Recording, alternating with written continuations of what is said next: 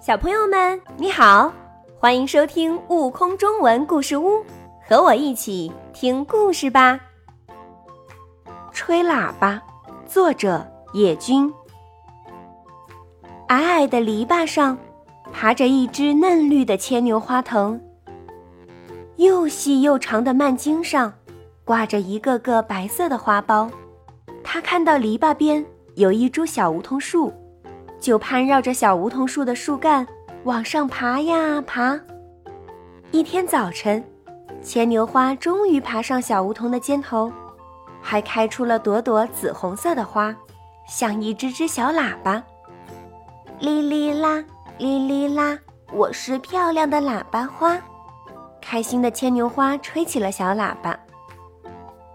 一阵风儿吹过，一片梧桐树叶盖住了喇叭口。牵牛花生气了，真讨厌！没有这些梧桐叶才好呢，这样我的喇叭声可以传得更远呢。听到牵牛花的话，小梧桐树默默地移开手臂，散开了叶子。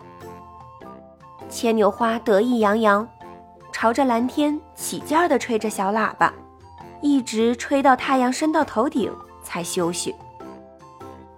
傍晚的时候，刮起了大风，还夹着雨点儿。牵牛花冷得直发抖，只好紧紧地抱住了小梧桐树。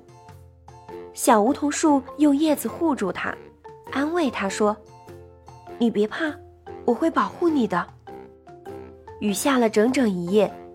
第二天早晨，太阳出来了。牵牛花睁开眼，发现小梧桐树浑身湿漉漉的。而自己却完好无损。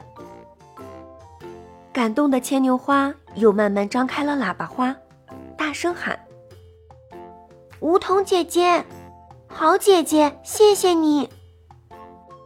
一只只小喇叭把它的呼喊声传向蓝天，传得很远很远。小朋友，你知道吗？牵牛花。是一年或者多年生的草本缠绕植物。因为开出的花像喇叭，所以人们又叫它喇叭花。牵牛花的蔓茎细细的，能长到三至四米，可以攀爬篱笆生长。